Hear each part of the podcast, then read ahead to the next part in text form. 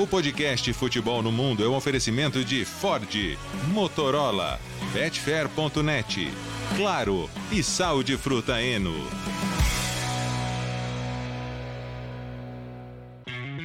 Alô Brasil, olá para você que é fã de esportes, podcast Futebol no Mundo 261 está no ar.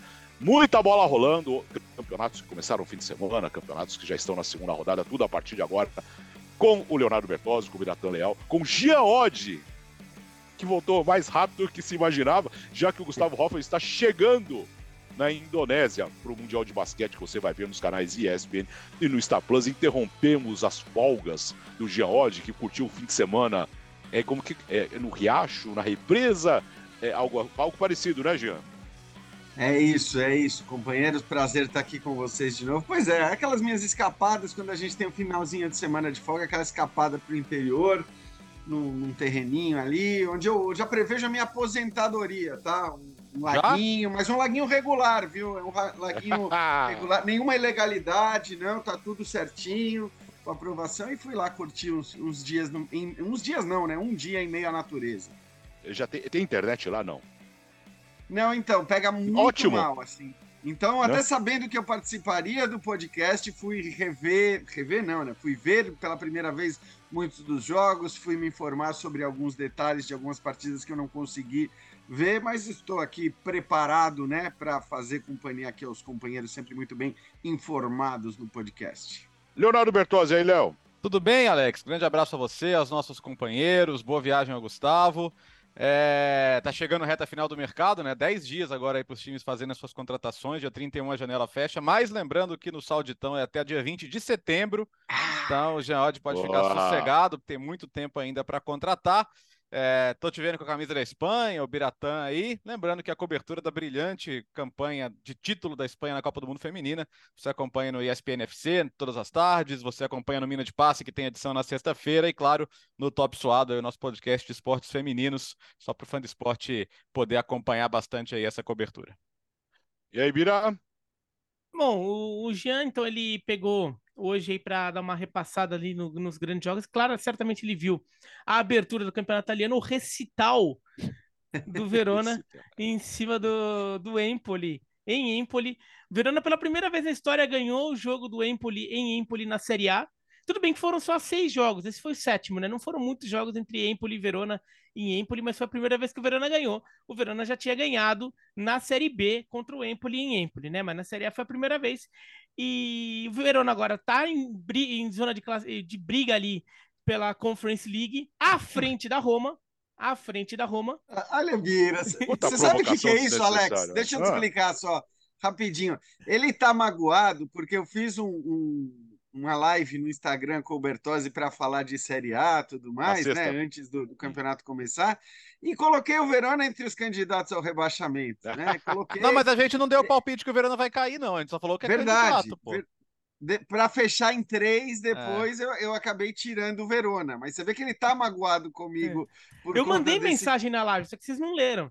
Não, mas a gente viu, a gente o Léo que estava que tava comandando, entendeu? É. Mas e... tudo bem. Eu só quero lembrar que eu tinha colocado o Empoli também entre esses candidatos. Portanto, ainda que fora de casa, a vitória tem ali um peso é, relativo, né?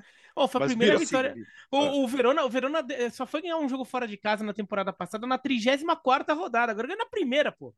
Então, mas enche a boca para falar: o Verona é um dos líderes do campeonato italiano. Exatamente, exatamente. Se terminasse agora o campeonato italiano, ele tem que fazer um campeonato, um mini torneio com sete Sim. clubes para definir o campeão. Infelizmente, mas... só, só para manter o, o, manter a nossa tradição, né? Não vai dar para falar do Raio Valecano, que o Raio Valecano joga hoje ainda contra o Granada Sim. fora de casa, tá? Mas joga. É. Mas joga, mas joga. Então podemos falar do Campeonato Espanhol. E o Bellingham? Que espetáculo no fim de semana contra o Almeria, né, Léo? Alex Seng estava na transmissão do jogo e assim, são dois jogos, três gols. Ele ainda deu assistência pro gol do Vinícius, um belo gol.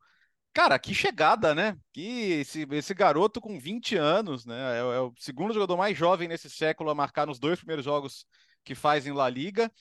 E, nossa, é, é, é o, Ancelotti criou um esquema para ele ser o meia de ligação, o homem que entra na área e como gosta, né? Como gosta de entrar na área. O, o segundo gol mesmo é a bola que ele, que ele recebe um passe açucarado do Tony Kroos ali pelo alto, se antecipa o goleiro, marca de cabeça. que, que falta no jogo do Bellingham? Eu não sei, porque elegância, joga de cabeça erguida, distribui bons passes, finaliza bem, é, tá caindo nas graças do torcedor. E assim, do torcedor de uma maneira geral, né? Fala, Bireta. Ele joga no gol? É, tá, ó, não sei, porque o Camavinga acho joga, que né? Que... Não, acho que é isso que falta, porque olha que o Real Madrid também não seria uma má ideia. E se, é. se testar, capaz de funcionar. Olha, não, impressionante, cara, impressionante, assim, e, e é aquele cara que parece ser um, que vai ser um ídolo do futebol de uma maneira geral, que a gente já viu, assim, depois do jogo, tirando foto com a torcida do Almeria, sabe, sendo reconhecido, aplaudido, é, é interessante até, porque, não que seja, assim, bom pro Vinícius, mas também é, o, o, aquele hiperfoco no Vinícius, né, em como vão tratar o Vinícius, como é que vai ser a reação ao Vinícius. A gente não teve nenhum tipo de incidente nos dois primeiros jogos, é ótimo, a gente espera que continue assim, embora eu não acredite, mas assim, não tem, não tem sido um assunto a reação das pessoas, a presença do Vinícius nos primeiros jogos, e acho que tem muito a ver com a, com a, integração do Bellingham. Acho que o Real Madrid ainda tem as lacunas que tem, a gente sabe disso. É, defensivamente ainda é um time que precisa melhorar, né? É, as primeiras rodadas mostraram isso também. Levou no primeiro ataque do Almeria, no contra-ataque, estava exposto, levou o gol. Então é um time que ainda não tem a melhor uh, circunstância defensiva, mas assim, o, o, o, a primeira impressão do Bellingham é excepcional, né? Que, que maturidade, que, que consciência. É, e eu, eu lembro da entrevista dele na apresentação falando, cara, assim, minha primeira, meu primeiro objetivo aqui é sugar o máximo que eu puder de um Tony Cross, de um Modric, sabe, para aprender. Tem um vídeo muito legal dele na pré-temporada, né? Que é um lançamento do Cross pro Vinícius, que ele, antes da bola chegar no Vinícius, ele já tá aplaudindo, né? Então eu acho que, que, que, pessoas inteligentes aprendem com as referências, aprendem com, com quem já está nisso aí há mais tempo e sabe como fazer. E me parece que o Bellingham está desfrutando ao máximo da chance de conviver com esses caras. E, e bom, é, são duas rodadas apenas, mas ele é o grande nome do campeonato até agora, né? É, mas são duas rodadas, né, Léo? Mas no fim das contas é uma confirmação de toda a expectativa que já tinha sido gerada pela contratação dele. Uma confirmação é, em relação à expectativa que ele criou pelo que fez no Dortmund, que ele criou pelo que jogou na seleção inglesa e pelo que ele criou até mesmo na pré-temporada, que foi espetacular, né? Então, assim, havia muita expectativa já porque se sabe do potencial do jogador, ele vai confirmando essa expectativa. E você citou, né, essa, esse esquema que o Ancelotti acabou montando para ele, e citou também as deficiências ou as lacunas, né, acho que foi o termo que você uhum. usou para o Real Madrid.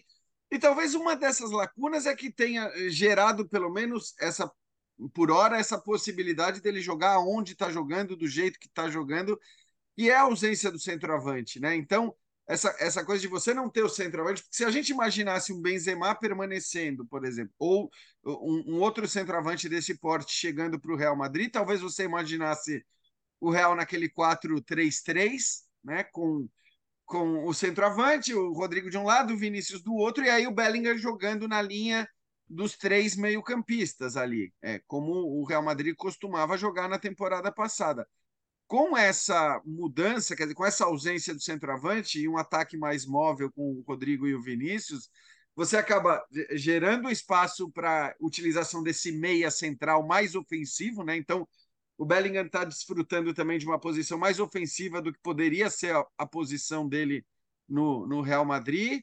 É, e, está e tá aparecendo demais. Você trouxe os números de gols, a assistência para o Vinícius. Então, acho que também tem essa, essa coisa interessante de você, de repente, encontrar uma solução que é, aproveite do seu melhor reforço, né? É, porque é, é o grande reforço do Real Madrid para a temporada chegada do Bellingham, e por conta também da ausência do centroavante, que pode até chegar, e aí você pode ter variações, mas por conta também da ausência desse centroavante, você tem o Bellingham jogando ali, vamos dizer, né, como a, as costas dos dois atacantes mais rápidos, que ele evidentemente tem toda a capacidade de municiar muito bem, mas que também lhe permite chegar talvez à área é, mais constantemente e com mais força do que ele chegaria se jogasse no esquema do Real Madrid do, do ano passado, da temporada passada. É, o quanto o Bellingham vai ser impactante na temporada ainda é um pouco cedo para dizer, porque, né, jogando nessa função, porque ainda é muito começo, né? Ele tá começando a jogar nessa função, então os adversários também estão ainda estão se acostumando a, a tentar entender como anular.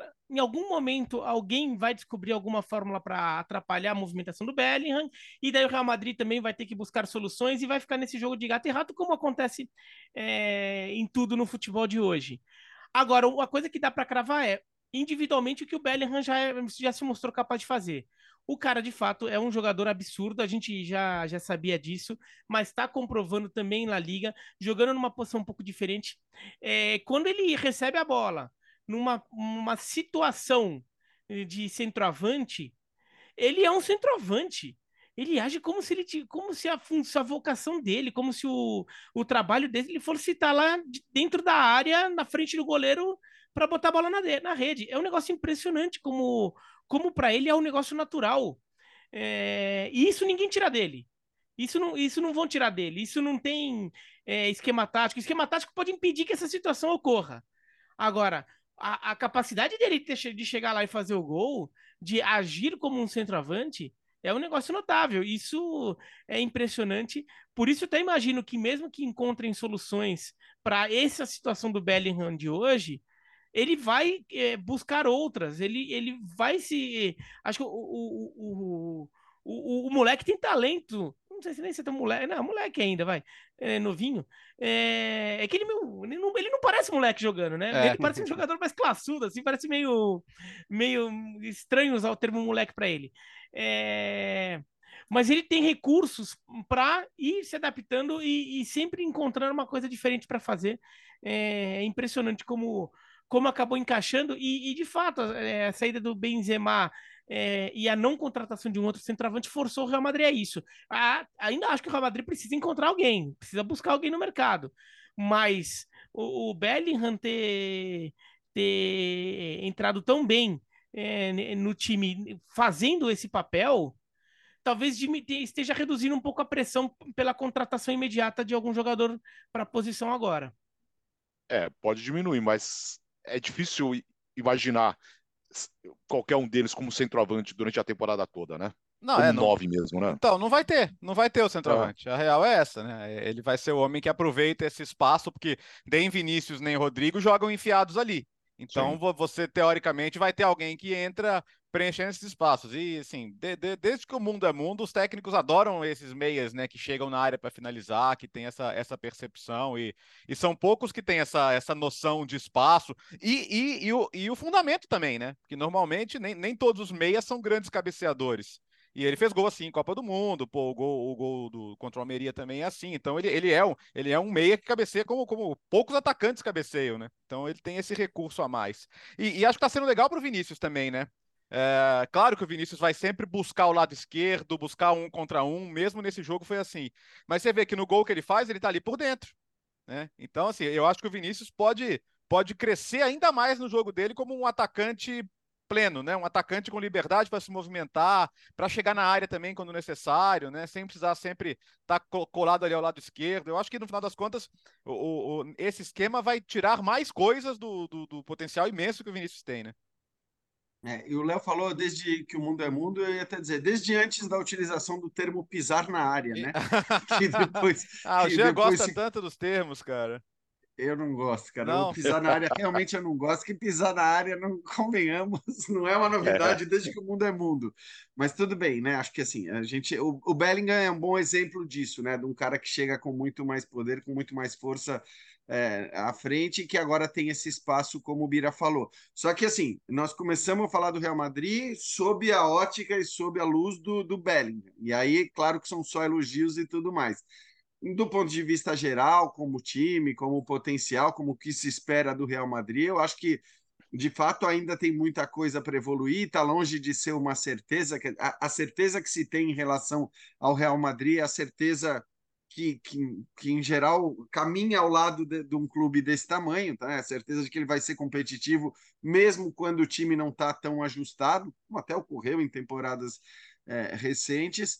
Mas é isso, né? A gente está falando de um jogo contra o Almeria em que o Real Madrid sofreu 20 finalizações no alvo. Então é o que o Léo falava. Acho que é, do ponto de vista defensivo, da organização, claro que a perda do Militão também é uma perda né, significativa e tudo mais, mas é, é um Real Madrid que ainda tem um caminho para evoluir. É normal que seja assim, começando uma temporada e tendo né, mudanças eh, significativas em relação à temporada passada, seja pela saída, seja pela chegada de jogadores, como é o caso do Belling. É claro que a gente sabe que o Real vai brigar por tudo que vai disputar, mas também é evidente que, que tem uma margem aí de melhora bem considerável se a gente levar em conta o que foram esses primeiros jogos.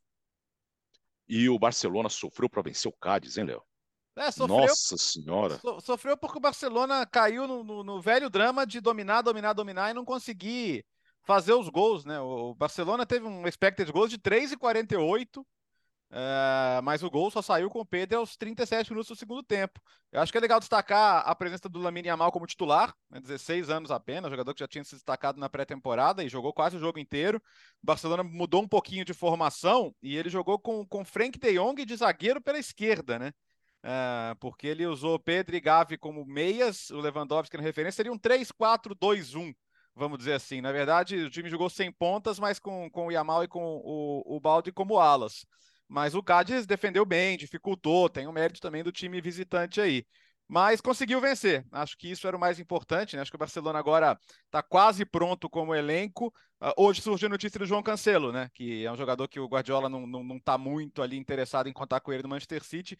E para o Barcelona, que não tem um lateral direito é, de ofício, tinha o Dest, mas que também não ia ser usado, o Dest foi emprestado hoje para o PSV, eu acho que essa é, é a peça que falta, talvez, né? Porque na esquerda você tem o Balde que tomou conta da posição, mas na direita, estava sempre com o Deu Araújo, né? E, e na temporada passada foi mais vezes o Koundé e o Araújo jogando ali contra, contra o Real Madrid praticamente, e agora tinha invertido de vez, mas dessa vez não foi nenhum nem outro, né? Dessa vez o, o foi três zagueiros, o Koundé jogou aberto pela direita, aberto não, né? É, como zagueiro pela direita, o Araújo machucado, e o, e o Yamal fez ala mesmo. Então eu acho que agora é essa expectativa. O Cancelo é um cara que pode, nossa, muito bom jogador, né? Acho que cabe muito na ideia de jogo também do Xavi, pode trabalhar por dentro.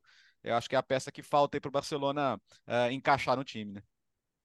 Esse, esse jogo, é, até na comparação do jogo contra o Retafe, que o Barcelona empatou na primeira rodada, que ele foi um jogo que o Barcelona entrou na pilha do Retafe, é, ficou irritadiço e não conseguiu jogar direito. Nesse jogo, e acabou empatando. É, nesse jogo, o Barcelona quase empata, porque foi 2 a 0 mas o, o, primeiro gol foi aos 37 do segundo tempo e o segundo foi nos acréscimos. Então, é, o jogo estava tava encaminhando para um 0 a 0 de novo. Mas o Barcelona criou muito mais. Ali, acho que tem duas coisas que precisa ser falado. Primeiro, o, o Barcelona perdeu muito gol. O Barcelona precisa caprichar um pouco mais na pontaria, é. tudo. Mas também não dá para tirar o mérito do Ledesma. O goleiro do Cádiz estava pegando demais. Sim pegando demais, assim. É, teve muita jogada ali que não dava nem para encontrar tanto defeito assim na, na finalização do Barcelona, mas o Ledesma foi lá e pegou também. Então, o goleiro também tá lá para fazer sua parte e, e, impedir o gol do adversário e merece crédito por isso. É, é, onde eu vou puxar um pouco a orelha do Barcelona é na defesa. A defesa do Barcelona deu uns espaços em contra-ataques que o Cádiz teve pelo menos duas chances absolutamente claras para abrir o marcador. Uma no primeiro tempo, uma no segundo tempo, assim, coisa de cara a cara com o goleiro, com o Ter Stegen, uhum. né? É, ali, é, sobretudo na primeira, o Ter Stegen vai muito bem, preenche bem espaço, sai muito bem do gol, acaba defendendo, é, bloqueando o, o, chute, mas olha, é, a defesa do Barcelona, assim, não dá para ficar contando que o, que o adversário vai ficar perdendo gol do jeito que o Cádiz perdeu também. Acho que o Barcelona ainda tem muita coisa para ajustar, acho que não é um time muito equilibrado ainda. É, tudo bem, começo de temporada serve para essas coisas. Todo começo de temporada, mesmo os melhores times, é, quando enfrentam times fracos, ainda tem algumas oscilações de um time em formação. Mas essa é uma questão. O pessoal se, pode ficar se apegando muito a, ao ataque, que está perdendo muito gol, está tentando descobrir jogar com dois pontas abertos ou não. É, perdeu o Dembélé, o Rafinha não estava disponível porque porque foi expulso no jogo anterior, mas a defesa também é, é, deu susto nesse jogo. E acho que isso precisa precisa é, ter alguma atenção ali do, do Xavi. A defesa que foi o grande bastião do Barcelona na temporada passada.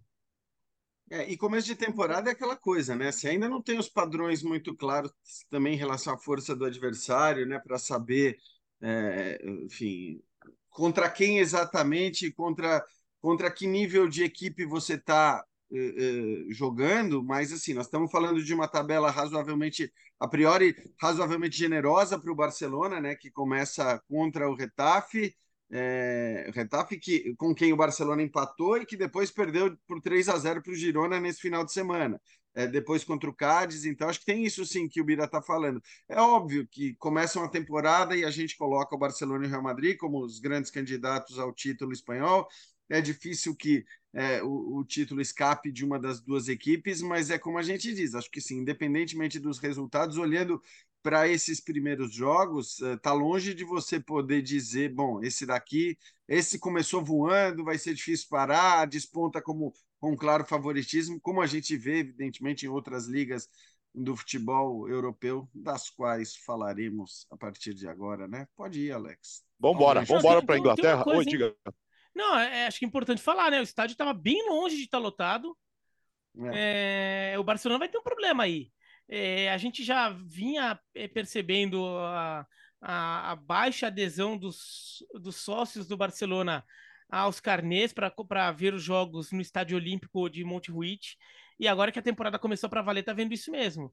Estádio bem longe de estar tá lotado, tinha vários assentos vazios e o Barcelona vai ter que, vai ter que trabalhar. Claro que são os primeiros jogos, então o torcedor também ainda está se acostumando. Tem torcedor que talvez fique com um pouco de preguiça porque não está tão acostumado no novo esquema, sei lá o que, à medida que vai se acostumando, mas é, pode ser um problema isso, isso mais para frente. Um problema até um pouco de caixa, né? Porque você perde bilheteria, ou se a sua média de público cai para perto da metade do que era, isso pode ter um impacto grande.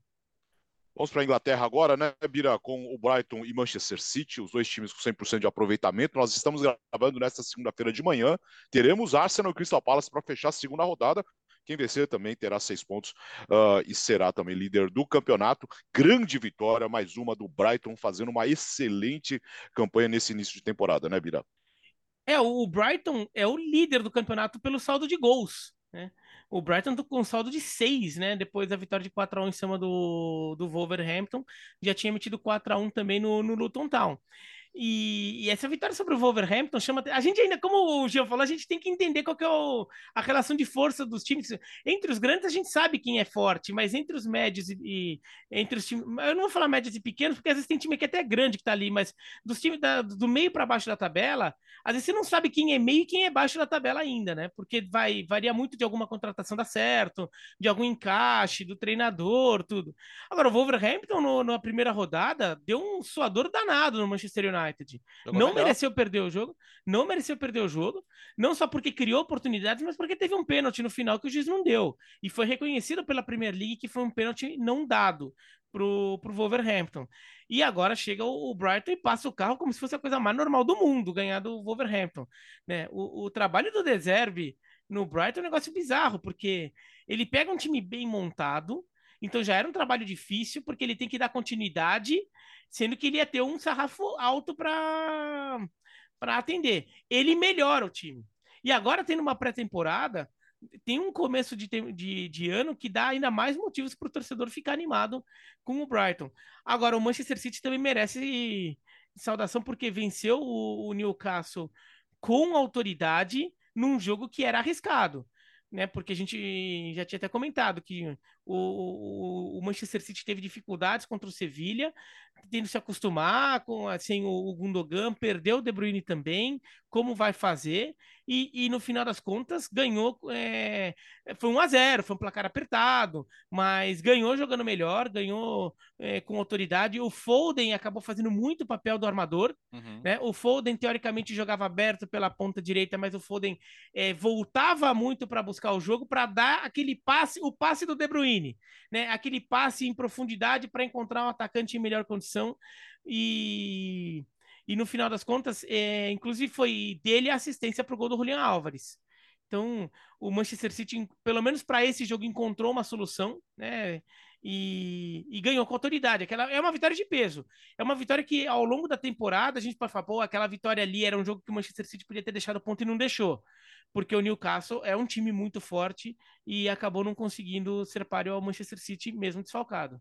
Cara, o, Bright, o Brighton alegra meus fins de semana, né? Eu não vou, não vou mentir é. para você, não. E tá muito legal de ver. Os dois primeiros jogos foram incríveis.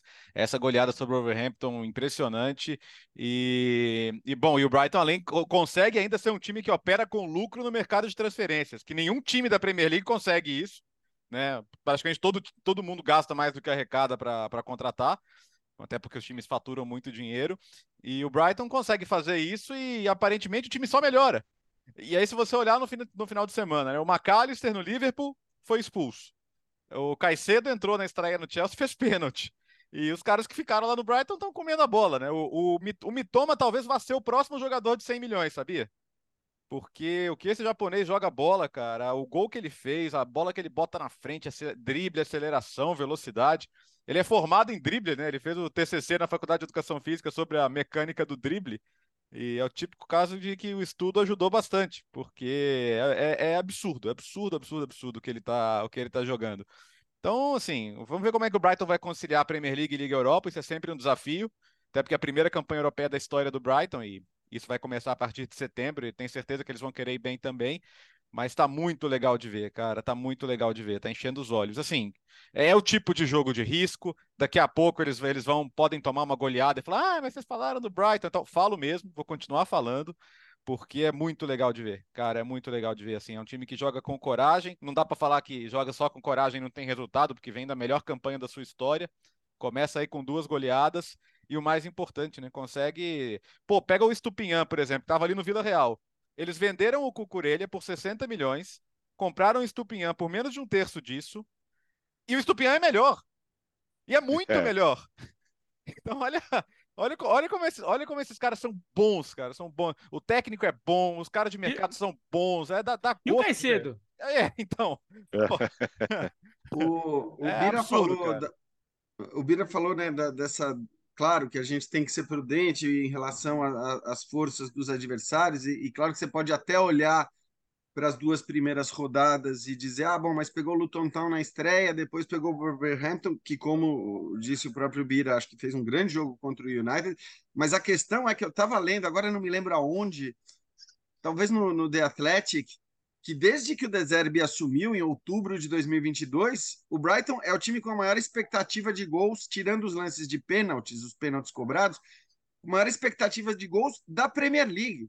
Quer dizer, olha, olha o feito, não é algo. Essa é uma, é uma estatística relevante significativa é, de um time que é muito bom, mas que não dá para comparar do ponto de vista da qualidade do elenco com as principais forças da Premier League. Então, é de fato, aí, independentemente da qualidade ou não dos adversários nessas duas primeiras rodadas, a gente está falando de um time que já vinha de um ótimo trabalho e que talvez não tenha se reforçado tanto, né? É, pelo menos do ponto de vista, como disse o Léo, da, da é, do gasto, né? do, do, do, do orçamento utilizado para se reforçar, como outros rivais, e aí vou pegar o Aston Villa, não vou nem pegar os gigantes, né? Mas vou pegar um time que terminou ali mais ou menos na mesma, na mesma zona da tabela e que se reforçou bastante. O Brighton, claro, talvez possa sofrer até por, um elenco mais enxuto na hora das Copas, mas é, é, um time que, que já, se,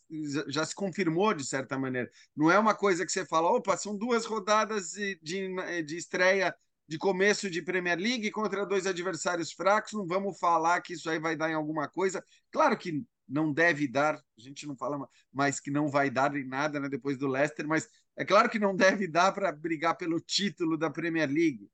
Mas acho que é um começo que só corrobora, só confirma aquilo que a gente tinha né, da temporada passada. E essa estatística, né, que do time ser aquele com maior expectativa de gols desde outubro de, de 2022, quando o Deserbe assume uma missão complicada, né, que é manter o alto nível do elenco, e acho que ele do, do elenco do futebol, e ele conseguiu melhorar ainda o futebol. É, acho que é tudo muito significativo. É é um time daqueles que assim, quem não tem grande preferência, quem não tem, né, não, não, não tem um time para torcer claramente na Premier League, olha com uma simpatia enorme, certamente torcendo rodada após rodada para que ele consiga se, se manter ali em cima como um intruso na briga dos, dos gigantes.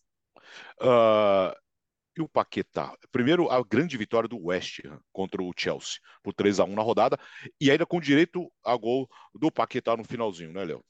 Sim, Alex. É, vitória importante do West Ham sobre esse Chelsea totalmente renovado, né? E a gente tem falado aqui, cara. É, pode parecer paradoxal, mas quanto mais você gasta, mais tem que ter paciência para o time encaixar. Né? E o Chelsea vai ter que ter esse trabalho de paciência. Eu sei que pode parecer absurdo você falar, ah, gastaram um bilhão e estão pedindo paciência, mas sim, tem que ter paciência.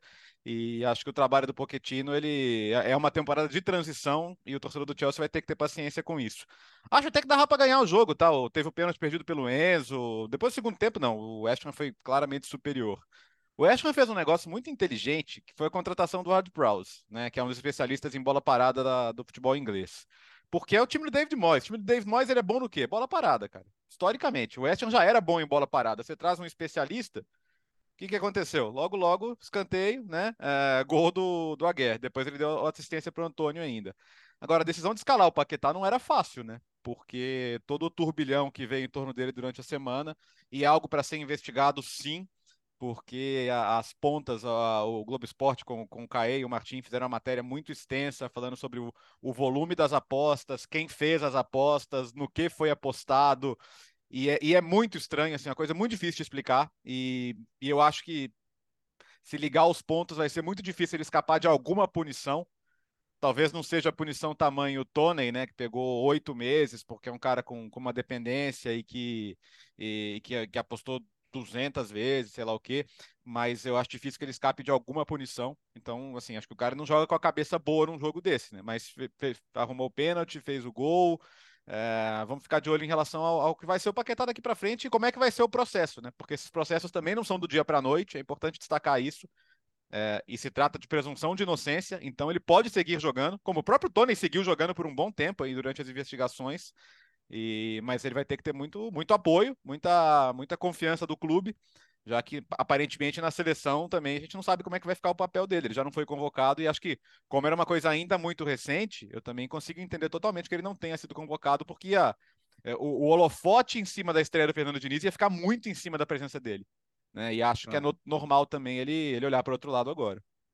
É, e outra coisa, né, Léo? Eu acho que assim, a gente não está falando de uma acusação que surgiu do nada, feito por uma pessoa que ninguém sabe quem é, porque muitas vezes se cobra assim é, o afastamento de jogadores ou uma suspensão prévia em contextos que eu acho que talvez não caibam, né? Uhum. Porque se você tem ali alguém que chegou e você né, e, e, fez uma acusação, pera lá, vamos, vamos ver se essa acusação faz o mínimo sentido se uma investigação vai ser iniciada a respeito da acusação feita, e aí sim eu acho que você pode entrar na tal suspensão preventiva e tudo mais. Nesse caso, e aí eu estou me referindo à seleção, a gente está falando de um jogador que está sendo sabidamente investigado pela Federação Inglesa. Então, existe essa investigação em curso, e, portanto, nesse contexto, e como você falou, Léo, com indícios muito fortes, são indícios ainda, mas são indícios muito fortes, é, é, é normal que o Fernando Diniz e a seleção tenham optado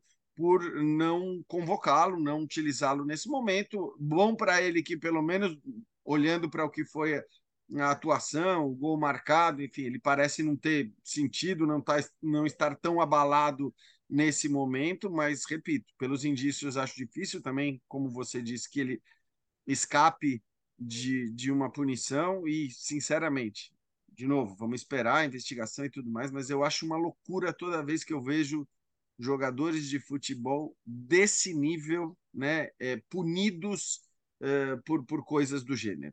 Porque você pode entender e compreender que em níveis muito menores, é, com remunerações muito menores, com necessidades muito maiores, de repente um ou outro tenha que apelar, ou tenha que apelar, enfim, mas acabe cedendo a essa tentação desse tipo de coisa. No nível de jogador de Premier League, de, de jogador de seleção, se for confirmada essa, essa questão, é uma insanidade, é uma loucura. Eu tenho uma dificuldade realmente enorme, não entra na minha cabeça, sabe?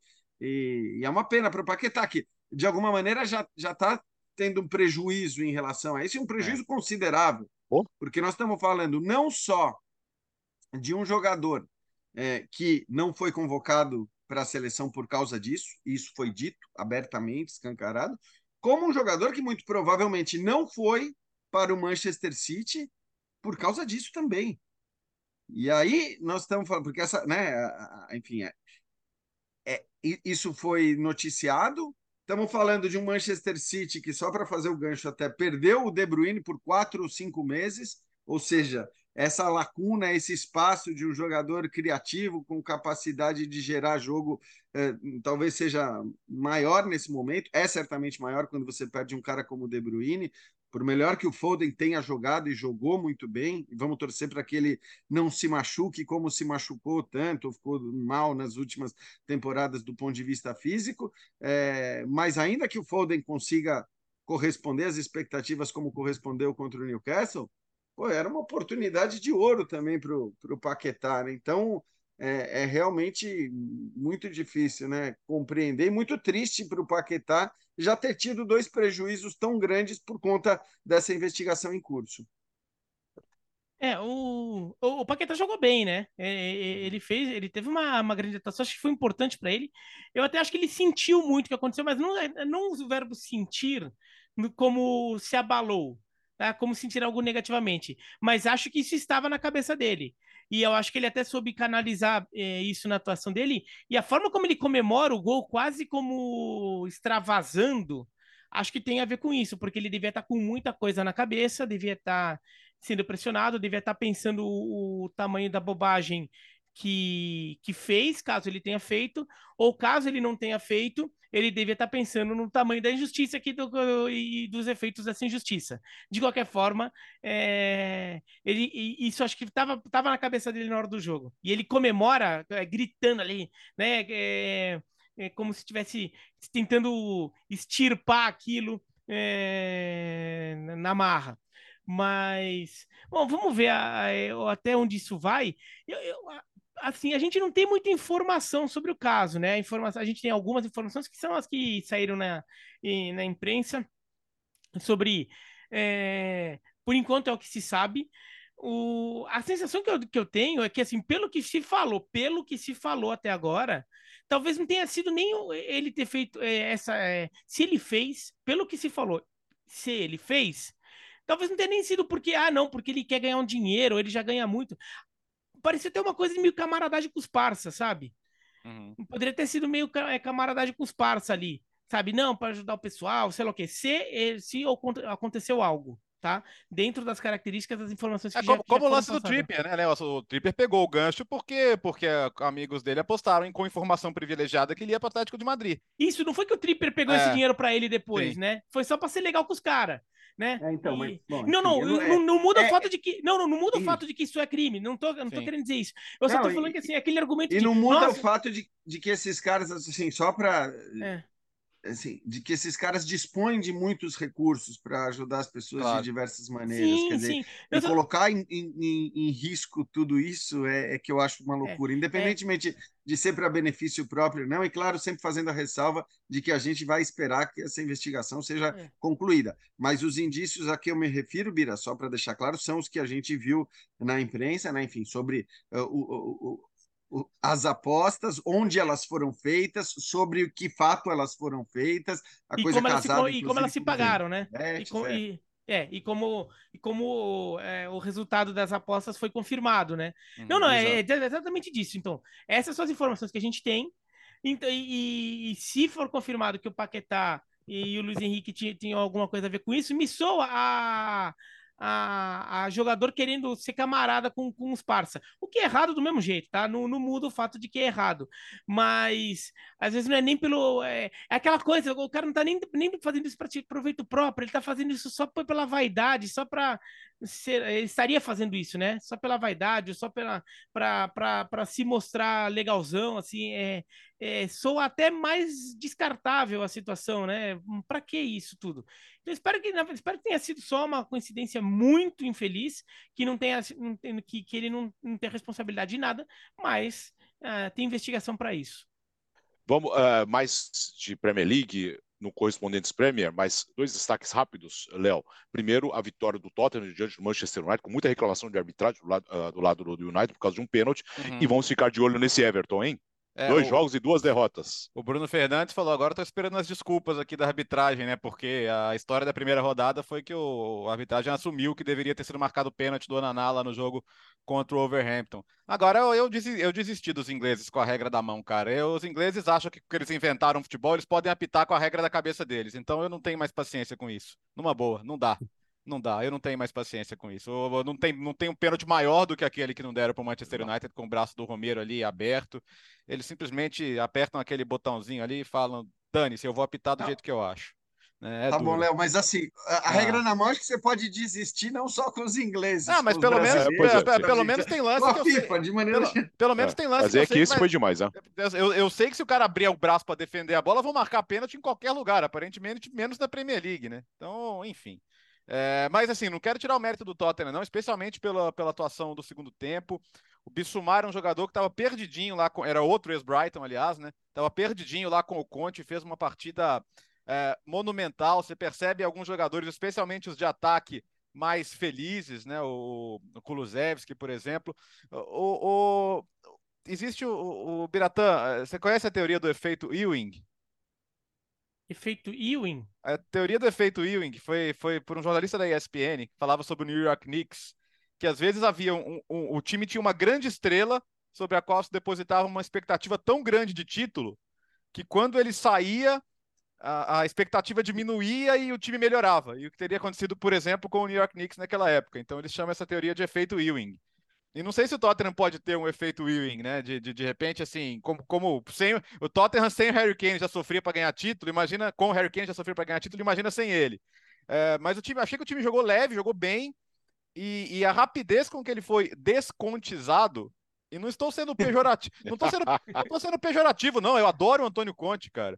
Mas assim. Sim, mas é o oposto, né? É, é muito é. oposto, cara. E, e assim, é, são, são dois jogos de. É uma pré-temporada e dois jogos de campeonato. E, e o time já tem muito a ideia de jogo do Ange, né? É, é, é muito interessante ver isso, né? Como o time, é, como o time sai de trás, como o time organiza o jogo, como é, é totalmente diferente, né? Então, assim, não sei, não sei o que esperar. Ainda acho que o Tottenham é time para voltar para a competição europeia, mas não para a Champions League mas achei bem interessante, assim, achei, a, a, e o torcedor saiu bem satisfeito, né?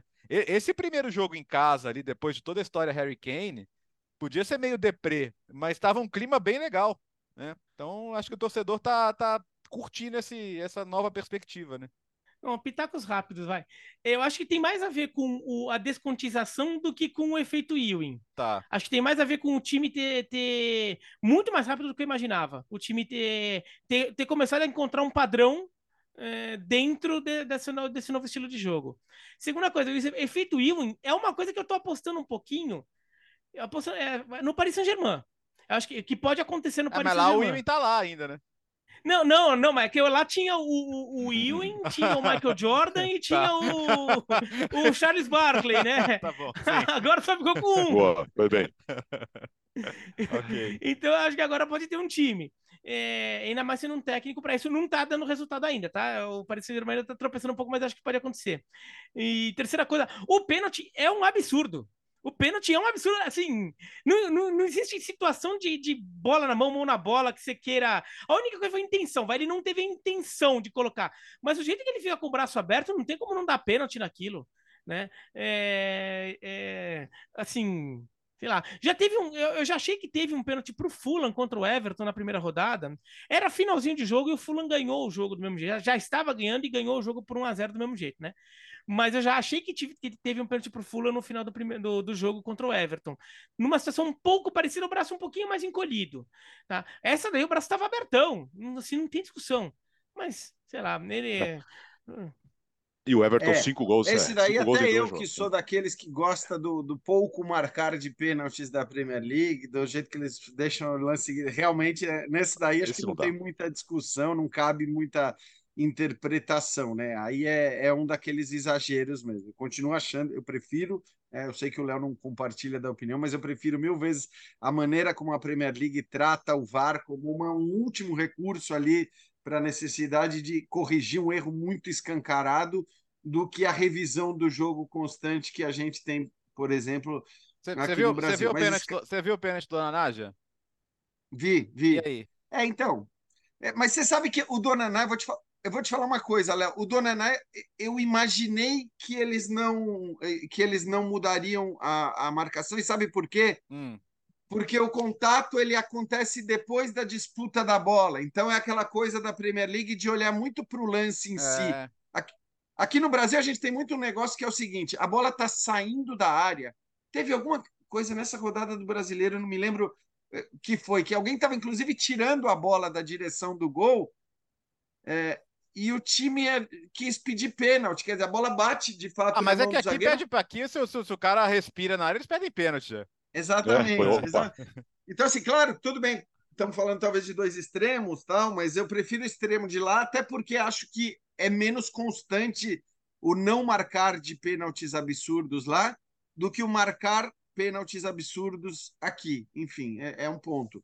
De qualquer forma, assim, só rapidinho, para o Tottenham está muito clara essa mudança de, de maneira de jogar e, um, e é um resultado muito importante. É um resultado muito pesado para um time que muitas vezes teve dificuldade para ganhar dos seus principais concorrentes e essas vitórias em confrontos diretos vão valer muito nessa briga por competições europeias. Também não apostaria no Tottenham apesar da, né, da, da, da, vitória, apesar desse, dessa certa empolgação inicial, é, ficando entre os quatro, mas pode acontecer, é muito imprevisível, né? Tanto time bom na Premier League, é tanto, tanto elenco robusto, e mesmo com a perda do, do Harry Kane, que eu acho que é muito difícil a gente cravar qualquer coisa, né? Talvez o, o que é fácil cravar é o Manchester City na, na Champions League.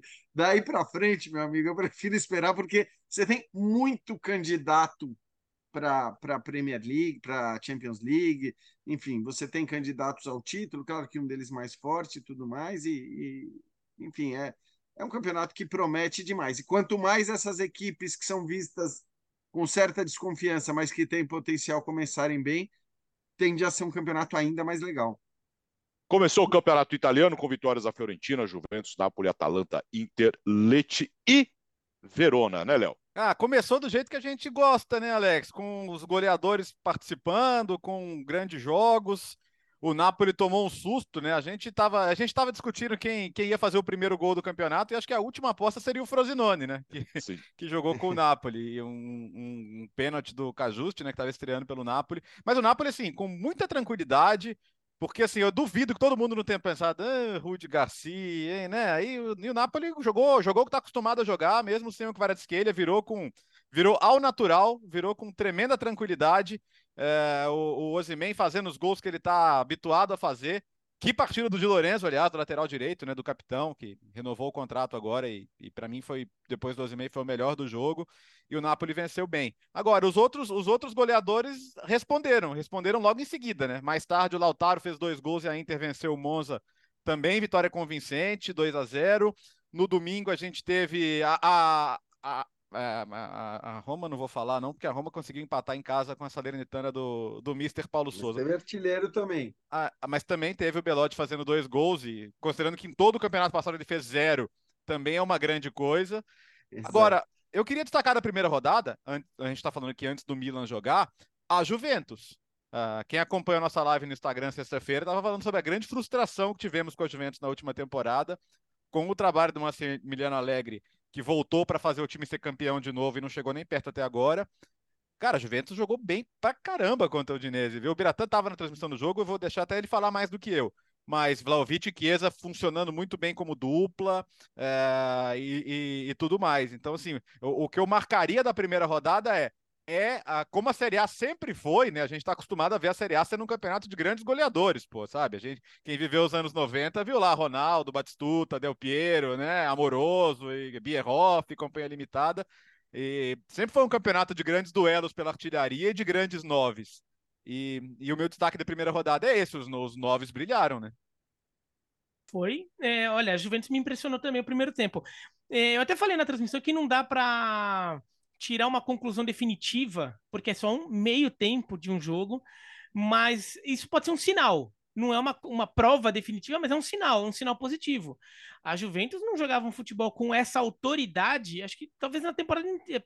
Olha, teve um segundo é tempo é, antes da Copa do Mundo, antes da Copa do Mundo, teve um Inter e Juventus, que a Juventus ganha da Inter por 1 a 0 em que o segundo tempo a Juventus joga com muita autoridade, ganha o jogo e o Kostic manda no jogo e a Juventus ganha é, acho que desde aqueles 45 minutos do segundo tempo do jogo contra a Inter, que a Juventus não jogava com tanta autoridade quanto jogou ontem. Foi uma Juventus, assim, Juventus raiz, assim, autoridade, é, não estou nem falando em relação a ser defensivo, porque foi o time que pressiona, constrói, intimida o adversário, constrói o placar e depois acabou o jogo. Acabou o jogo, sentou no resultado, acabou o jogo. Não tô mais afim de jogar, tá mais de 30 graus aqui em Udine, tá quente pra burro, todo mundo suando, feito desgraçado, parada técnica e tudo, e tava isso mesmo. Mas assim, não vai ter jogo, tá, Odinese? Pode tentar o que você quiser que não vai ter jogo. E não teve. Não teve, o Dinese não conseguiu entrar na defesa da Juventus. Então, o primeiro tempo, a Juventus marcando alto, pressionando muito, faz 2 a 0 como se fosse a coisa mais comum do mundo, faz um terceiro gol, daí, daí larga um pouquinho, né? Dá uma arrefecida. A Udinese começa a ter um pouquinho mais de campo, não criou nada, não cria nada, não conseguiu entrar na defesa. E daí, no finalzinho, a Juventus fala: tá bom, vamos pressionar mais um pouquinho, pressiona mais um pouquinho, cria duas chances. Na segunda, 3 a 0 e segundo tempo, a Juventus só controla. Até para, como diria o Jaiminho, para evitar a fadiga. é, é, é, a, Juventus, a Juventus jogou bem, de verdade. Assim, é, só, é só uma atuação. É, a gente ainda não sabe qual é a força real da Udinese, né? Aquela coisa de esses times médios ou pequenos ali, a gente tem que ver exatamente qual é a relação de força entre eles. A Udinese, em geral, é um time de meio de tabela, não é um time que luta para cair. Mas vamos ver, de repente a gente descobre também que a Udinese era uma porcaria. Não me parece o caso, mas olha, a Juventus é, jogou bem. É, o destaque positivo da Udinese no jogo foi o uniforme da Udinese. Bonito. A Udinese que ela normalmente usa ela, o uniforme tradicional da Udinese é um uniforme listrado, né? Que nem o da Juventus, que nem do, do Atlético Mineiro, do Botafogo, né? É, a, a Udinese jogou com um uniforme meio Ajax dela, né? Que é um uniforme branco com uma faixa grossa preta no meio, que é, é, é declarado isso, não é só coincidência, não. É como uma celebração do uniforme de 40 anos atrás é, da Udinese do Zico. Né? Então é o uniforme da Udinese do Zico, então relembra a Udinese do Zico, é um uniforme sensacional, acho que é a grande é, menção da Udinese, e eu até falei isso no ar, olha como o campeonato italiano era pesado, né? Juventus e Udinese juntos, vai, naquela época não existia o The Best da FIFA, não existia o FIFA The Best e a bola de ouro da France Football só, só era só podia ganhar atleta, eh, jogadores europeus. Não era nem jogadores que jogavam na Europa, jogadores europeus. Jogadores sul-americanos, mesmo que atuassem na Europa, não podiam ganhar. O único prêmio, o prêmio mais importante na época que incluía jogadores sul-americanos é, era o prêmio da revista World Soccer, o prêmio que existe até hoje. O Player of the Year da revista World Soccer.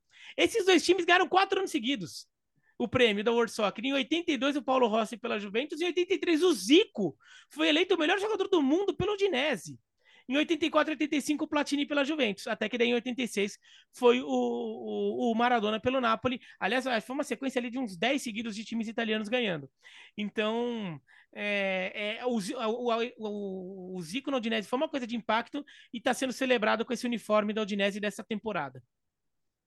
É, em relação à Juventus, eu acho assim, a gente até falava na live, né, Léo? Para mim, a Juventus é candidatíssima ao Scudetto. Fiquei na dúvida em, em colocar a Juventus como a principal favorita é, ao título e com a Inter, né? Aí o Léo me convenceu a fechar na Inter, mas assim, nós estamos falando de uma, de uma Juventus que manteve boa parte do seu elenco, perdeu, ok, perdeu o Di Maria, que era uma figura importante, mas manteve Vlaovic, manteve Pogba, manteve Chiesa, não vai jogar competição europeia, então foco todo no campeonato italiano.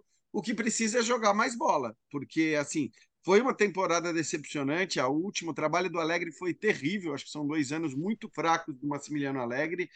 É, e, e, é o que o Bira falou: se você olhar para essa atuação, ainda que seja começo de campeonato, ainda que a gente não tenha ainda uma real dimensão de qual será a força da Udinese, contra adversários fraquíssimos, contra adversários candidatos ao rebaixamento na temporada passada, a Juventus não jogava nada, a Juventus não produzia nada. E não foi o que aconteceu. Então, acho que é, é, é algo de alguma maneira promissor para a Juventus, a atuação que ela teve contra a Udinese num campeonato muito aberto, né? Pode até ser que no fim as, as 10, 15 primeiras rodadas nos desmintam, mas é é difícil você cravar esse favorito uh, ao campeonato italiano, porque você tem uh, a Juventus com essa força que eu acabei de citar, o Napoli cuja força ficou muito clara na temporada passada e a manutenção de praticamente todo o time, apesar da mudança de técnico, é, mantém o Napoli como grande candidato. A Inter, pelas próprias contratações que fez, apesar de ter tido muita mudança, muita saída relevante, acho que contratou bem também. O Milan depende mais da, da, do desempenho desses jovens jogadores que contratou, mas é muita gente ali, acho que almejando a possibilidade de brigar pelo Scudetto. Talvez os mais otimistas torcedores, até dos dois times de Roma, é, pudessem sonhar com isso, se olharem para as duas últimas temporadas e lembrarem que o Napoli estava longe de ser candidato ao Scudetto na temporada passada e ganhou, o Milan estava longe de ser candidato ao Scudetto na retrasada e ganhou. Então, nesse sentido, os torcedores de Lazio e Roma poderiam até sonhar com essa possibilidade também. Não foi o que mostrou a primeira rodada, né? A Lazio ali dos, dos primeiros, da, dos principais candidatos foi a única derrotada e a Roma acaba tendo um resultado muito decepcionante também em casa contra a Salernitana do Paulo Souza, empatando por 2 a 2 num jogo que teve é, duas dobradinhas ali, né? Duas dopietas de marcadores. A gente teve quatro jogadores marcando dois gols nessa primeira rodada: Lautaro, normal, Osimen, normal. E aí acho que os dois do jogo de Roma, o Candreva, veterano, jogando fino da bola ainda, né? Aliás, que golaço que ele fez. E o Belotti, o, o centroavante da Roma, como disse o Léo, não fez nenhum no campeonato italiano da temporada passada Nesse daqui fez três gols, um deles corretamente anulado, é, mas é muito importante, são muito importantes esses gols do Belotti, porque a gente lembra, né? O, o Abraham se machucou, vai perder quase que a temporada toda. E então, assim, a Roma procura um centroavante desesperadamente, está tentando o Marcos Leonardo, que parece estar tá cada dia mais difícil, mas pelo menos o Belotti começou o campeonato fazendo aquilo que não conseguiu fazer nenhuma vez na, na temporada passada. Entre os, entre, acho que entre os caras que fizeram dois gols nessa primeira rodada, é, talvez seja aquele que, que tem mais significado, né? Porque do Ozymen, do Lautaro, você, você já espera isso. E não, te, não temos clássicos nas primeiras rodadas na Itália, como é tradição, é. né, Léo? Isso, não temos. Ele, a tabela. Aliás o, aliás, o Sarri meteu uma, porque ele falou que a Lazio vai ter vários jogos com, contra grandes fora de casa nas primeiras rodadas. E ele falou que ah, um amigo estatístico disse que é quase impossível. Sim, qualquer combinação específica que você pegue é quase impossível, porque elas, todas elas são únicas. né? Exato. Cara, eu, eu amo, acho o futebol do Sarri espetacular, mas como é chato, velho. Meu Deus do céu, como reclama de tudo, meu Deus, sabe? Parece aquele o vovô Simpson gritando com a nuvem, cara. Ô, ô Léo. De ah. Aí, aí, ele, aí ele reclama que... de pegar os grandes e perde pro leite. Pô. Pois é. Eu acho que até é um bom gancho você falar como é chato. Eu, eu amo ele, amo o futebol e tal como é chato, como é turrão. Acho que é, uma boa, é um bom gancho para a gente lembrar do, do Carlo Mazzoni, né? Ah, boa, do... boa. Já fala dele aí, vai. É, porque que, assim, é uma figura. É, muita gente não deve nem ter entendido o que, que é essa camiseta, né? O Guardiola usando a camiseta para homenagear o Carlo Mazzoni, que é, acho que assim, para quem não acompanha o futebol italiano de perto, talvez nem saiba quem é esse cara, quem é Carlo Mazzoni, qual a relevância dele, que ganhou o quê, né? Como a, a, molecada gosta de falar hoje em dia, né? Essa, essa molecada, essa geração tão ávida por números, por conquistas, que acha que o legal do futebol é só você ficar empilhando ali título, número, marca, tal. Não, Mazzoni não teve nada disso, mas é um cara que faz com que Pepe Guardiola, né? Talvez certamente entre os maiores técnicos da história do futebol, vista uma camiseta para homenagear aquele cara que foi o seu treinador no Brecha, um técnico que não ganhou é, de fato títulos relevantes, não teve conquistas importantes, foi sempre um técnico desses que viveu ali, né, subindo times da Série B para a Série A, assumindo times da Série A para não ser rebaixado para a Série B, mas um técnico cujo legado foi muito além desses números ou dessas conquistas, pelo que ele era, por como ele pensava futebol, por como ele ele, ele, ele fazia aquilo que ele tem como, como é, relação com o futebol, a sua ideia do futebol estava acima de. A gente tem outros casos, né?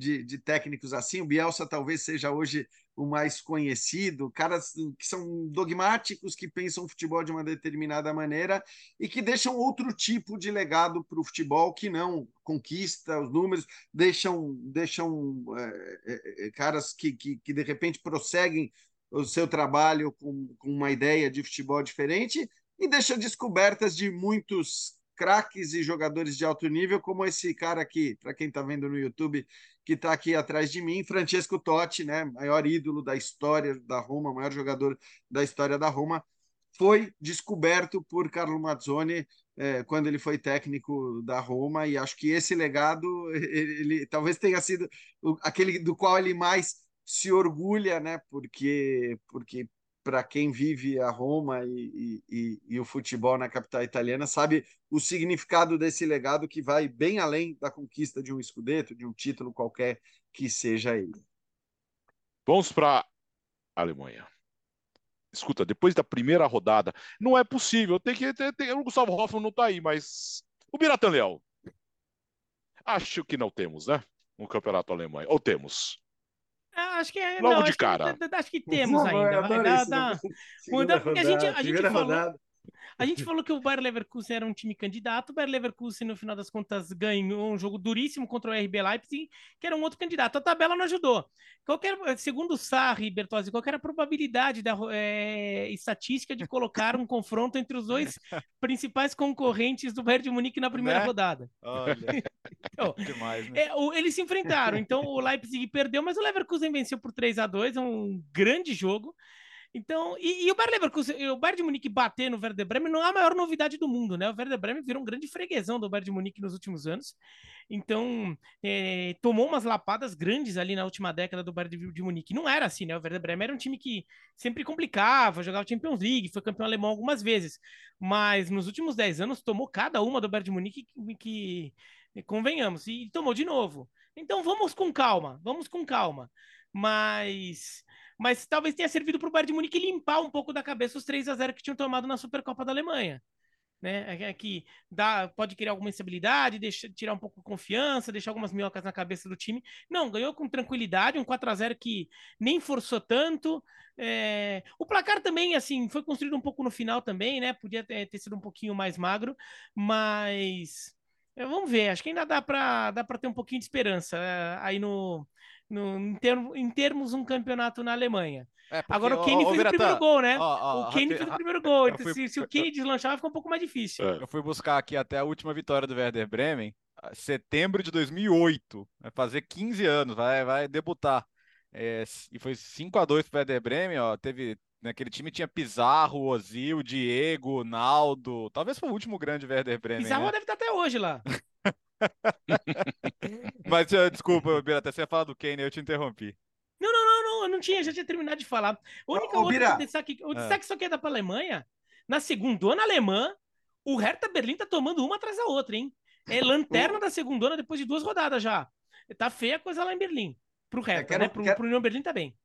Quero voltar para a primeira só para dizer que os mais maldosos poderiam dizer que justamente não confiam tanto no Bayern, agora tem o fator Harry Kane, né? Por conta da, da, não conquista de títulos do Kane e da perda da, da, Supercopa contra o Leipzig de maneira até surpreendente, né? Os maldosos já, já usaram o Kane para dizer, e ó, a maldição aí, mas é uma maldade absurda, né? Porque, é, claro, o Kane, tudo que ele fez no Tottenham, tudo que ele jogou, o que ele joga, a qualidade que ele tem tende a transformar o Bayern em mais favorito ainda do que ele já é todo início de campeonato alemão. É, é importante para ele, de qualquer maneira, acho que começar fazendo já o seu gol né, na primeira rodada, já deixando a sua marca, porque é isso, né? O que teve de meme e piadinha depois da, da derrota para o Leipzig foi brincadeira. Se o Bayern não ganhar esse título, se o Bayern Olha. não ganhar esse título, o Kane tem que encerrar a carreira. E, não, é, aí... Não, e da Inglaterra, da Inglaterra descobre que, olha, o Bellingham não tá fazendo gol agora, o Bellingham não tá de centroavante. Não vamos levar o Bellingham de centroavante não, titular, tira o Kane.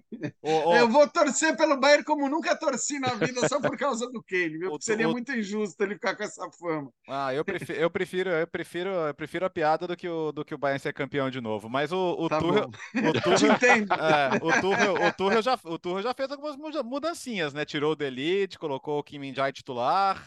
É...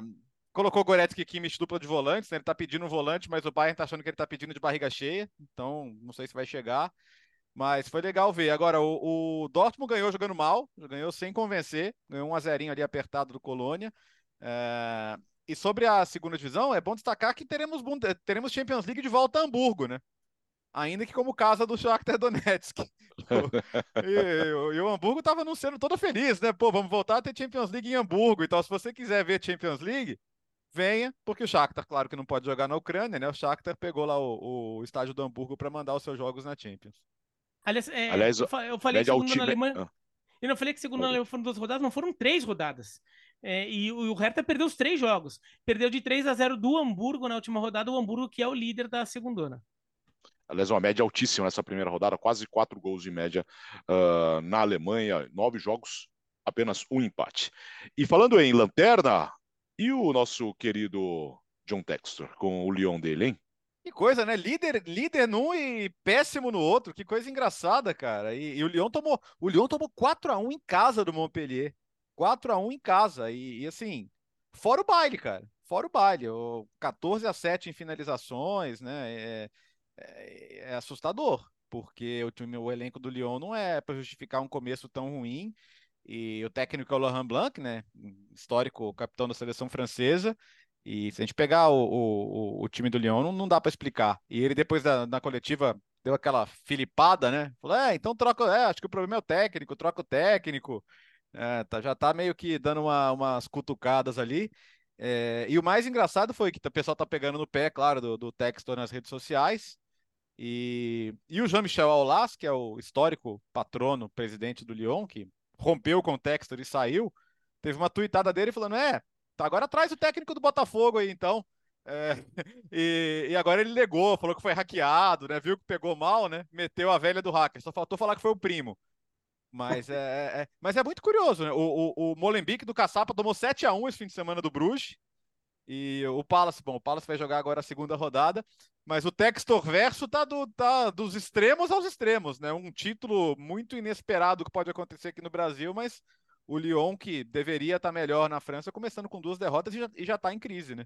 Agora, ó, o, o, o Olas pode ou não tentar, acho que tentou e tá, tá querendo é, dar Miguel. É. é. O Bruno Lage é mais técnico do que o Blanc hoje, tá? É que o Blanc é uma figura importante no futebol francês, é um jogador histórico, foi campeão do mundo em 98, tudo, então... Não vingou, né? Não, como técnico, virou um técnico comum. E, assim, é um técnico que ainda tem seus melhores momentos já ficaram lá para trás, na década passada.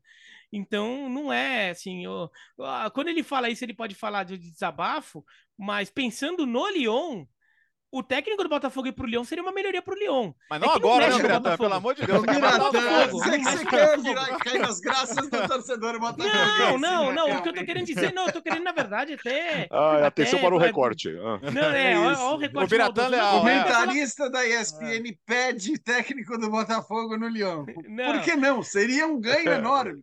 Não, eu tô falando do ponto de vista do Lyon. Por quê? Na verdade, eu tô falando, o, o, o Textor contratou um ótimo técnico pro Botafogo. Uhum. Contratou um técnico de nível europeu real para o Botafogo, né? Então por isso que o Botafogo está conseguindo manter o ritmo. Mas é só isso que eu quis dizer, assim. É, ele que pode ter falado isso, é, blá, blá, blá, mas assim, é, de fato o Botafogo está com mais técnico que o Lyon hoje. É, eu não acharia o fim do mundo o Lyon ter que pensar num outro projeto. Não, não com o Bruno Lage. Deixa o Bruno Lage lá, lá no Botafogo. É, não piora a situação. É... É. Escuta, Pô, pega o Caçapa, pior, pega o Caçapa pro Molenbeek, é ídolo do Lyon. Nossa senhora, é, tá, tá, não, é? tá bem lá também. ali, daí o pessoal do Molenbeek é, recontrata o técnico do Molenbeek, que o pessoal gosta dele lá, então e pronto. Dois destaques rápidos aqui, porque já estamos estouradaços. Estouradaços. Lionel Messi chegou e foi campeão, Bira. É, ganhou a League Cup. Eu admito que eu não esperava. Eh, eu achei que o, que o time fosse demorar mais para ser competitivo. É, e não, acabou ganhando, ganhando do, do Nashville nos pênaltis, disputa de pênaltis maluca, né? É, foi 10 a 9, sendo cada time perdi, já tinha perdido um na, na série inicial. O, e o, e o, o, o Inter Miami acaba levando o título que dá vaga na, na, Conca Champions, na próxima Conca Champions. Então, de Direto fato, o Inter. Quê? Direto nas oitavas É. Então, é, de fato, o Inter Miami consegue essa, essa vaga na Conca Champions, que eu achava que eu achava que fosse demorar mais para esse time encaixar. E, e, ainda tornou o Messi, segundo as contas aí, é, o maior o jogador com mais títulos na história do futebol, é, passando ou desempatando do, com o Daniel Alves, que, que tinha esse título. É que essas contas também, assim, né, vai muito também dos critérios de cada época, tudo, né, do que, que considera título. Hoje também tem, tem muitos campeonatos, mas, assim, você não precisa. Eu, eu me incomodou um pouco, muita gente falando agora sim, não tem mais argumento, o Messi é o maior de todos os tempos, é o gol, aquelas tudo, coisas. Né? É, é, assim, meu, não muda nada. Não muda. Ganhar a Leagues Cup é nada para a carreira do Messi, tá? Assim, é, assim pro, pro tamanho histórico do Messi, para avaliação histórica que a gente faz. O Messi é um monstro. Ele já é um dos maiores jogadores da história. Se você quer considerar o Messi o maior jogador da história, você tem argumentos para isso, e não é a Leagues Cup que vai ser o argumento definitivo, tá? É, e, e, isso posto, é, eu, é, eu acho que, que, que, assim, putz, é que eu vou falar isso, vai, vai, parecer que eu tô querendo desmerecer o Messi, eu não tô querendo desmerecer o Messi, tá? Mas assim, o, o pessoal da Major League Soccer lá, os times também é, ainda parece que tá faltando um Hervé Renard lá em alguns times, viu? Chegar lá, alguém achar chacoalhar, meu, vocês querem pedir autógrafo vocês querem jogar com ele? Uh, tá, é, a marcação parece um pouco deslumbrada com, com, com, com o Messi. Acho que a e, exceção assim, foi o jogo do Orlando, né? Pela, pela é, rivalidade é, e tal. Porque daí, é. talvez por ser rivalidade, por ser rivalidade, acho que os caras entram com uma outra pilha. E eu não vou falar, ai, não, é que a Major League só quer é muito fraca. Não é isso. Tem um gol contra o Philadelphia Union, para mim, que retrata muito o que, eu tô, o que eu tô sentindo um pouco assim nesse começo do Messi no. no... A bola, vem, um to... vem uma bola, daí eu não me lembro de quem, acho que talvez o Busquets, vem pro Joseph Martinez, e o Joseph Martinez toca pro Messi e o Messi avança e faz o gol, né? Um chute de fora da área. O Joseph Martinez recebe a bola, não que ele recebe a bola, vem um carrinho ali nele que quebra o Joseph Martinez no meio. Só que ele conseguiu tocar, só que ele consegue dar aquela, aquele totozinho pro Messi. Só que quando o Messi recebe, ninguém vai. Ou seja, tem marcação aí, mas essa, talvez o pessoal esteja com medo até de ser humilhado pelo Messi, chegar com muita saúde no Messi e tomar um drible humilhante. Talvez o pessoal esteja com um pouco de medo também de fazer uma. Só sei que assim, o Messi ainda tem um pouco mais de liberdade do que o normal. Vamos ver quando isso desenvolver. Mas o Messi é um jogador absolutamente acima de qualquer coisa que a Major League Soccer já viu. E é óbvio que, que vai fazer muita diferença. E mérito é... também pro Tata Martino, né? Ah, é assim, o Tata Martino, que assim, não adianta só o Messi jogar muito uhum. se o time for uma porcaria. O Tata Martino deu uma arredondada no é, time. Ele, fa ele falou que sentiu, a, sentiu os pênaltis da Argentina com o Chile, né? Ele falou na entrevista, falou, cara, eu lembrei, tinha Messi, né? Ele falou, não é possível, né? Mas é, e é engraçado que assim, você tem 200 motivos para falar dos sistemas defensivos da MLS, que de fato são péssimos, mas esse gol específico do Messi, ele fez em todas as defesas do mundo a vida inteira dele. Recebeu, cortou para dentro, meteu de canhota, seja rasteira, seja no ângulo. Isso aí, isso aí não, não, não tem ateu na hora que ele recebe a bola naquela circunstância, cara. Não tem, não tem o que fazer. E me lembrou muito a história do Space Jam, né? É, que, que a grande lenda do esporte chega para pegar os desconjuntados lá e tal e, e, e vira o grande líder de uma conquista. Para mim é, é história de filme mesmo. De fato, cara, o Messi não precisa provar mais nada para ninguém. Ele tá curtindo, tá se divertindo, tá levando a sério, o que é muito legal. Eu acho que se ele só se divertiria levando a sério, é, porque ele é um cara que ele, que ele é obcecado por, por isso. É a, a vida dele gira em torno do futebol. Então, ele não tá lá para roubar ninguém, né? Ele tá lá para se divertir, tá se divertindo. Uh, e no mundo Hoffman que temos hoje, Léo? Ah, vamos para vamos para Grécia, né? Porque o, um, um, time do mundo Hoffman disse adeus. O Dinamo Zagreb. É, o Dinamo Zagreb que tinha perdido em casa para o EK 2 a 1 e aí, fora de casa, chegou a fazer 2 a 0 estava se classificando. Por que, que esse jogo foi no fim de semana? Por causa da morte do torcedor no primeiro jogo. Inclusive, o Dinamo não vai poder ter torcida fora de casa em toda a temporada das competições europeias.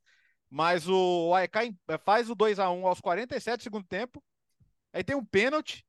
Aí perde o pênalti. E quem marca no rebote? O eterno Vida. Sabe, lembra do Vida, o zagueiro do Magói Vida, com aquele penteado todo diferente, né? Que saía a figurinha dele 200 vezes no álbum da Copa. Uh, ele apareceu lá para meter a cabeçada no rebote do pênalti e fazer o gol, o gol da classificação 2 a 2 Então, o jogo tava, tava o AK estava sendo eliminado aos 47 do segundo tempo, ainda conseguiu a classificação e agora vai jogar com o Antwerp para ir para a fase de grupos. Pro AEK não seria a primeira vez, pro Antwerp seria, o atual campeão belga, mas o Dinamo Zagreb é um time que a gente acostumou a ver em fase de grupos da Champions League, até ganhar jogos inesperados, dar trabalho, é um time que revela muitos jogadores.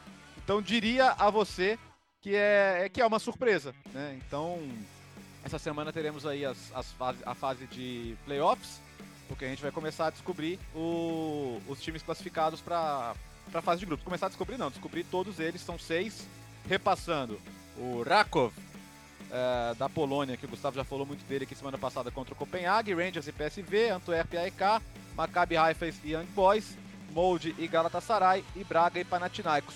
Podemos ter os dois gregos na fase de grupos, né? Futebol grego aí que, que infelizmente ainda é muito manchado aí por questões de violência, né? Por, por questões extracampo, corrupção e tudo mais, mas são torcidas super apaixonadas e que sempre dão espetáculo. A gente ainda pode ver tanto a AEK como o Panathinaikos numa, numa fase de grupos de Champions. Né?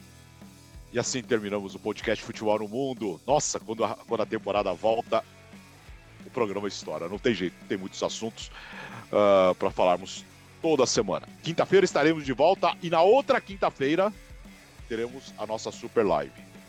Dia de Libertadores Sul-Americano vai ser uma correria. Vai ser essa logística aí, hein? É, vai ser uma confusão, mas vai dar certo. Estaremos juntos ao vivo durante toda a tarde no fechamento da janela de transferências. Valeu, Léo. Boa semana. Até quinta-feira, pessoal. Tchau, Bira. Tchau, tchau, até quinta. É, quinta-feira, Jean. Valeu, até quinta, companheiros. Aqui, Gustavo Hoffman sumiu de vez, né? É, ele disse que vai aparecer na Indonésia em algum momento. Vamos ver. Valeu, boa semana. É o podcast Futebol no 261. Na quinta-feira estaremos de volta. Tchau. O podcast Futebol no Mundo é um oferecimento de Ford, Motorola, Betfair.net, Claro e Sal de Fruta Eno.